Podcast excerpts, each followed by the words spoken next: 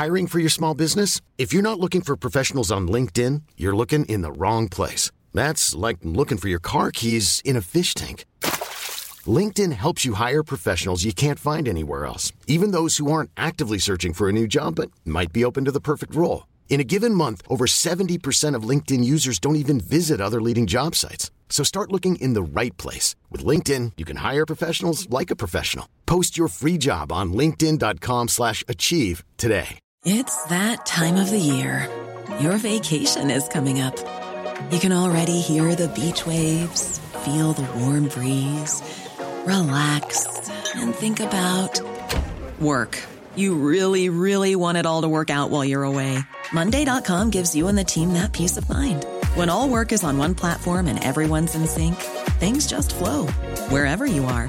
Tap the banner to go to Monday.com.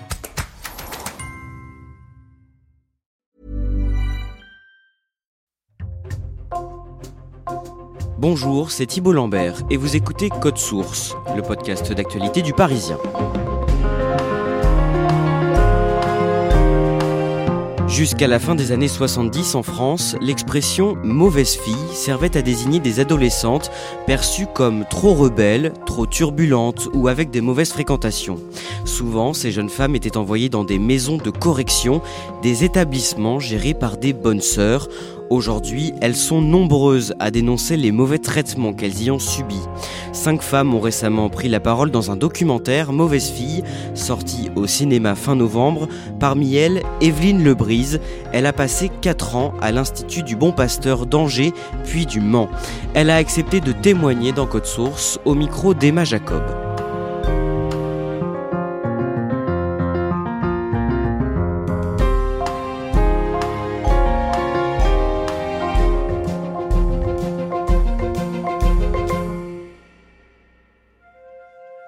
Evelyne me reçoit chez elle, dans sa maison de Cuguin, un petit village breton où elle s'est installée depuis qu'elle est à la retraite. Elle a les cheveux teintés de rouge, un chemisier à fleurs et des yeux bleu-gris. On s'installe autour d'un thé et elle me dit qu'aujourd'hui, même à 75 ans, elle est encore marquée par les maltraitances subies dans sa jeunesse. On a été enfermés parce que ces bons passeurs, qu'est-ce que c'était? C'était des maisons de correction. Elles, elles disent des maisons d'enfermement. C'est gentil se reconstruire dans les années qui ont suivi, j'ai pas de mots. J'ai pas de mots puisque j'étais rien. Evelyne est née le 20 mai 1947 et elle grandit à Chartres, en Eure-et-Loire. Elle est l'aînée d'une fratrie de sept enfants. Son père est ouvrier agricole l'été et maçon l'hiver, et sa mère s'occupe d'Evelyne et de ses frères et sœurs.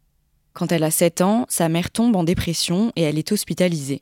Comme leur père ne peut pas s'occuper d'eux, les enfants quittent le foyer et sont pris en charge par les services sociaux.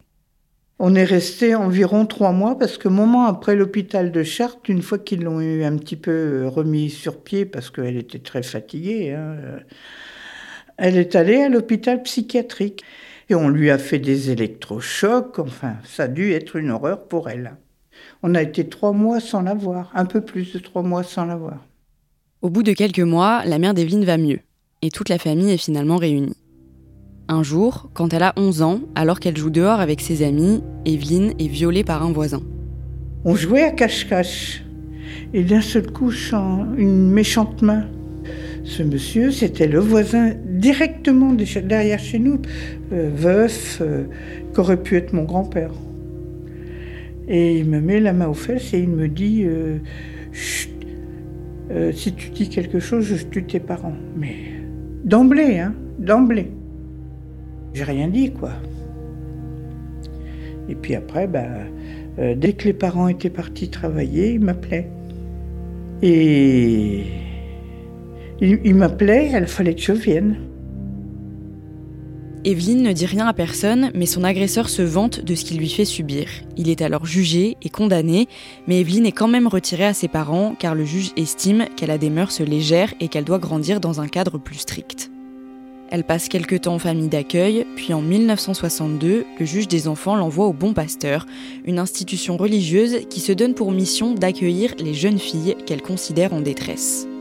Après quelques mois en observation au Bon Pasteur d'Angers, Evelyne est finalement envoyée au Mans pour un placement définitif. La seule chose dont je me souviens, parce que ça m'avait frappé, c'est cet, immense portail lourd. C'était pesant, hein mais c'était beau. Parce qu'au-dessus, il y avait du lierre euh, qui courait. Mais en arrière, une fois que c'était fermé, euh, c'était pas très, pas très engageant. Evelyne partage son quotidien avec 37 autres jeunes filles. Là-bas, l'organisation imposée par les bonnes sœurs est très stricte. Le matin, euh, c'était souvent 7 h moins le quart. Hein. Alors la bonne sœur, elle sortait de sa chambre, on va dire. Et alors elle tapait dans les mains, euh, elle allumait la lumière et à partir de ça, on se mettait à genoux au pied du lit et on commençait les prières. Et ensuite, on allait au, au lavabo. Alors c'était la rangée de lavabo avec les robinets, que de l'eau froide, pas d'eau chaude. On revenait après la toilette, on revenait au lit, tac tac, à genoux, prière. Après on s'habillait et ensuite on faisait le lit.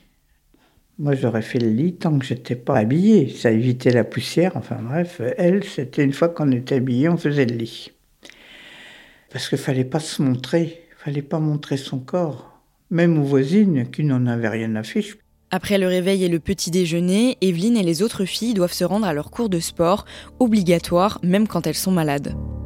Euh, trois quarts du temps, les filles, elles vomissaient ce qu'elles venaient de manger, du petit déjeuner. Et, bien souvent, il y avait des défaillances. Hein, des filles, moi la première, hein. elles, m'ont, relevé à coups de pied. je m'étais trouvé mal, mais c'était peut-être une crise d'hypoglycémie. On va te laisser crever là. Au moindre écart, les punitions pleuvent. Au fil des mois, Evelyne souffre des humiliations répétées de la part des bonnes sœurs qui ne leur montrent aucune considération. Des fois, elles ne nous appelaient pas par notre nom. Hein. Moi, j'avais le numéro 35. Elles nous appelaient euh, par ce code-là. Sur tous mes vêtements, tout, tout, tout, de la lingerie, euh, les pulls, les trucs comme ça, tout était marqué comme ça. J'ai pleuré, mais pas d'angoisse, pas, de, pas de tristesse. Je pleurais de rage. Ça durait jamais bien longtemps, puis ça me coulait comme ça, froidement sur la figure. J'avais pas de sanglots ni rien, mais oh là là, au fond de moi-même, ça bouillait. Des laïcs recrutés par les bonnes sœurs donnent cours aux jeunes pensionnaires du Bon Pasteur. Evelyne se forme à la dactylographie, c'est-à-dire à apprendre à taper rapidement sur un clavier, et elle passe aussi un diplôme d'éducation physique. En dehors des cours, les filles doivent faire le ménage, entretenir les locaux ou encore cirer les chaussures des bonnes sœurs. Le soir, quand on rentrait, on goûtait et bah fallait bosser. Et les devoirs et les leçons, bah, c'était quand il restait du temps. Le tricot, c'était surtout au moment de Noël, euh, au moment des fêtes, tout ça. Euh, c'était des, choses qui avaient été demandées par l'extérieur pour faire des cadeaux. Euh. C'était pour des familles bourgeoises du Mans. C'était aussi pour des grands magasins. C'est du travail forcé, du travail au noir en quelque sorte. Evelyne est coupée du monde extérieur. Elle n'a le droit à aucun loisir, ni aux livres, ni à la musique mais elle et ses camarades sont toutes solidaires face à ce règlement très strict. Entre nous, euh, on serrait les coudes. Hein. Même s'il y en a une qui nous avait fait une vacherie euh, deux, trois jours avant, si elle était euh, sur la sellette pour une punition ou autre, on la défendait jusqu'au bout, hein, jusqu'au bout. Un jour, alors qu'elles sont au réfectoire, Evelyne et ses camarades décident de se rebeller. On avait jeté du pain dur parce qu'on pouvait plus le manger tellement il était dur à la poubelle. Alors elle est allée le chercher, elle l'avait vidé dans le milieu du réfectoire et elle, voulait qu'on le mange. On s'est rebellé, on a, on a balancé la poubelle dans toutes les fenêtres, on a cassé les carreaux, euh, qu'est-ce qu'il y avait encore Les assiettes, enfin bref, c'était la rébellion, quoi. C'était la rébellion. C'est une des rares fois où, où je ne me suis pas gênée. Quand elle est punie, Evelyne est envoyée au mitard. C'est une pièce isolée, meublée seulement d'un matelas au sol et d'une couverture.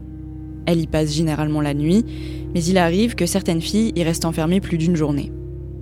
Un jour, l'une des camarades d'Evelyne, qui ne supporte plus la vie au bon pasteur, ingurgit du largatil, un puissant neuroleptique.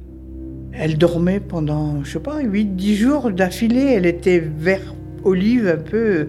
C'était affreux. Et Pas une bonne sœur ne venait. On était là toute la journée, on voyait bien si elles allaient la voir. Personne. Elles attendaient peut-être qu'elle crève, parce que c'était le mot qu'on peut employer dans ce cas-là. Nous, on veillait sur elle. Nous, on pouvait comprendre pourquoi elle l'avait fait. Mais elle l'a fait plusieurs fois. Au Bon Pasteur, Evelyne n'a aucune nouvelle de sa famille. Personne ne vient la chercher pour les fêtes ou pour son anniversaire. Mais environ un an après son arrivée, elle reçoit enfin de la visite. Mes parents, je les vois pas. J'ai pas de lien. Il n'y a pas de lien. Il n'y a rien. Je suis toute seule. À un moment donné, euh, elle, la bonne sœur, elle me dit Evelyne, vous venez avec moi parce que vous avez de la visite, vous avez parloir. Et bon, alors je la suis. Moi, je me demandais qui c'est qui était venu me voir parce que j'avais jamais rien, pas de lettre, pas de lettre, aucune lettre. Alors je vais au parloir. Il a joué à mon père. On se tenait les mains à travers les, les trous. Mais c'était tout. J'avais tendu ma joue, mais il n'avait pas pu me faire de bisous. Moi non plus.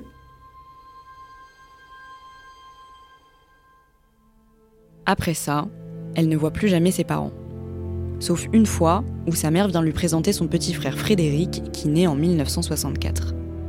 En tout, Evelyne vit ce quotidien d'humiliation et de privation pendant 4 ans.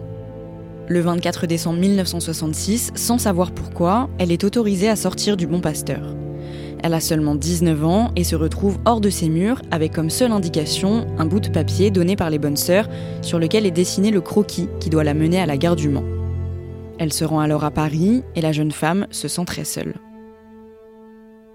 Je connais personne à part les filles avec qui je travaille, mais euh, elles ont toutes leurs occupations, leurs familles. Il euh, euh, y en a qui sont mariées, très peu sont célibataires. Et, moi, je suis là. pas de vécu, rien à raconter avant, rien à raconter sur le moment. J'ai pas de sentiments, quels qu'ils soient. Rien. Les mauvais sentiments, les bons sentiments, ça glisse. Pour pas être atteinte. Pour pas avoir de, de peine. C'était une manière de me protéger aussi, hein. Euh, faut pas croire. Euh, on sort pas indemne euh, de ces situations-là. Evelyne trouve un travail à la compagnie des compteurs à Montrouge en tant que dactylographe. Elle revoit ses parents, mais ils parlent très peu de ce qu'elle a vécu. À 22 ans, trois ans après sa sortie du Bon Pasteur, elle rencontre un homme qui devient son mari. Elle lui raconte peu de choses sur sa jeunesse et lui dit simplement qu'elle sort de chez les bonnes sœurs sans jamais entrer dans les détails. En 1971, elle donne naissance à Séverine, sa première fille. En tout, Evelyne a trois enfants avec qui les relations ne sont pas toujours faciles. Je les aimais bien. J'avais des sentiments pour eux. Mais peut-être que pour eux, ça ne suffisait pas. Parce que j'ai été déjà, j'ai été élevée comme ça, où on ne disait pas les sentiments pour les enfants. Et après, ben, euh, moi, j'ai rien reçu hein, non plus pour pouvoir donner après. Hein? Les bonnes sœurs, elles vous donnaient rien. Euh, euh, on était quantité négligeable. Non pas que mes enfants étaient quantité négligeable, non. Mais peut-être que on leur a pas, je leur ai pas donné ce qu'ils attendaient ou ce qu'ils étaient en droit d'attendre. Au fil des années, Evelyne se rend compte que son manque de suivi médical au Bon Pasteur a aussi des répercussions sur sa santé. On n'a pas été soigné, ni physiquement ni intellectuellement, il n'y a rien, il n'y avait rien. Si j'avais été soignée correctement, elles auraient pu voir que j'avais une malformation et que j'aurais pas perdu quatre enfants. Parce que j'ai eu sept enfants, j'en ai perdu quatre. Elles auraient pu voir, dire oh là, attention. Sans jamais raconter à personne ce qu'elle a vécu au Bon Pasteur, Evelyne poursuit sa vie en région parisienne. Avec l'arrivée d'Internet, elle rejoint des forums sur lesquels elle échange avec des femmes de son âge. En 2007, quand elle a 60 ans, le film Les Diablesses passe à la télé. Il raconte l'histoire d'une jeune fille envoyée dans une des maisons de correction du Bon Pasteur pour avoir flirté avec un garçon dans les années 50. Plusieurs des femmes avec qui Evelyne discute sur Internet se rendent compte qu'elles partagent la même histoire. Chacune a son histoire, mais tout s'imbrique. Parce qu'on a vécu toute la même chose. L'enfermement, la maltraitance et le travail forcé. Et les bonnes sœurs, elles n'étaient pas obligées d'aller jusque-là. Jusqu'à cette maltraitance, euh, parce qu'il y avait des petites filles aussi de, de moins de 6 ans qui étaient enfermées. Qu'est-ce qu'elles avaient fait, ces petites gamines qui étaient à peine sorties de l'enfance? Rien. Moi non plus. Evelyne commence alors à témoigner dans les médias, notamment auprès de journalistes qui s'intéressent à son histoire et à celle du bon pasteur. Il y a trois ans, elle fait la rencontre de la réalisatrice Émérance Dubas, qui lui propose de participer à un film documentaire consacré au témoignage des filles du bon pasteur. Evelyne accepte avec quatre autres femmes. Pendant le tournage, Evelyne retourne au Mans, la ville où elle est restée trois ans en maison de correction. Là-bas, elle se rend chez une assistante sociale en présence des caméras. Je la regarde pas de haut, mais j'ai, je suis pas sympa avec elle. Ben pourquoi? Parce que j'ai pas de souvenir, mauvais souvenir d'assistante sociale, voilà le pourquoi. Alors qu'elle, elle me veut, elle me veut pas de mal, elle veut simplement m'accompagner dans, dans cette démarche. Et vite fait, j'ai compris que, bah, qu'elle me, me voulait pas de mal, quoi. L'assistante sociale lui remet alors son dossier de placement conservé aux archives pendant plus de 60 ans. À l'intérieur, Evelyne découvre que ses parents lui avaient en réalité écrit des dizaines de lettres quand elle était au Bon Pasteur, qui ne lui ont jamais été remises. Et là, je, je fonds en larmes parce que je me rends compte que, que mes parents m'aimaient. Alors, même encore maintenant, ça coince. Et j'éclate. J'éclate en sanglots parce que bah, je ne peux pas maîtriser. Et ça libère, ça libère. Et tout le monde est là et me regarde. Je vois l'assistante sociale qui a les yeux qui brillent, l'autre euh, qui était de passage, qui était venu voir où on en était, et puis la, la, caméraman. Et tout le monde est là comme ça, euh, en suspens.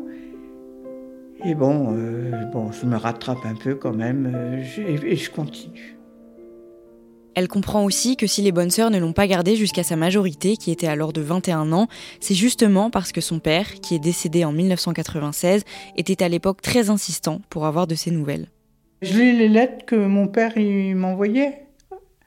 Et, les lettres qu'il envoyait aux bonnes sœurs, assassines, et que quelque part après, ben, ça me permet de me raccrocher aussi. Hein. Ah. Ben, lui demande déjà, à un moment donné, lui demande où je suis. Euh, ma fille, elle est où? Est-ce qu'on peut, euh, est-ce que vous pouvez laisser sortir Evelyne pour la communion d'un tel, ou pour les vacances, ou pour Noël, ou pour Pâques, euh, nanana, nanana. Et jamais, à, à aucun moment, je ne suis sortie une fois.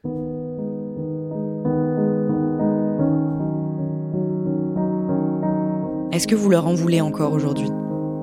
J'ai la colère en moi quand même, hein. même si euh, j'en fais pas, j'en fais pas état. Euh, à l'intérieur, euh, ça remue, ça remue. C'est le branle-bas de combat. Hein. C'est inimaginable les dégâts qu'elles ont faits. Elles, avaient notre garde, notre éducation, elles n'en ont rien fait. Et ça, c'est impardonnable. Moi, le pardon, le mien, elles l'auront jamais.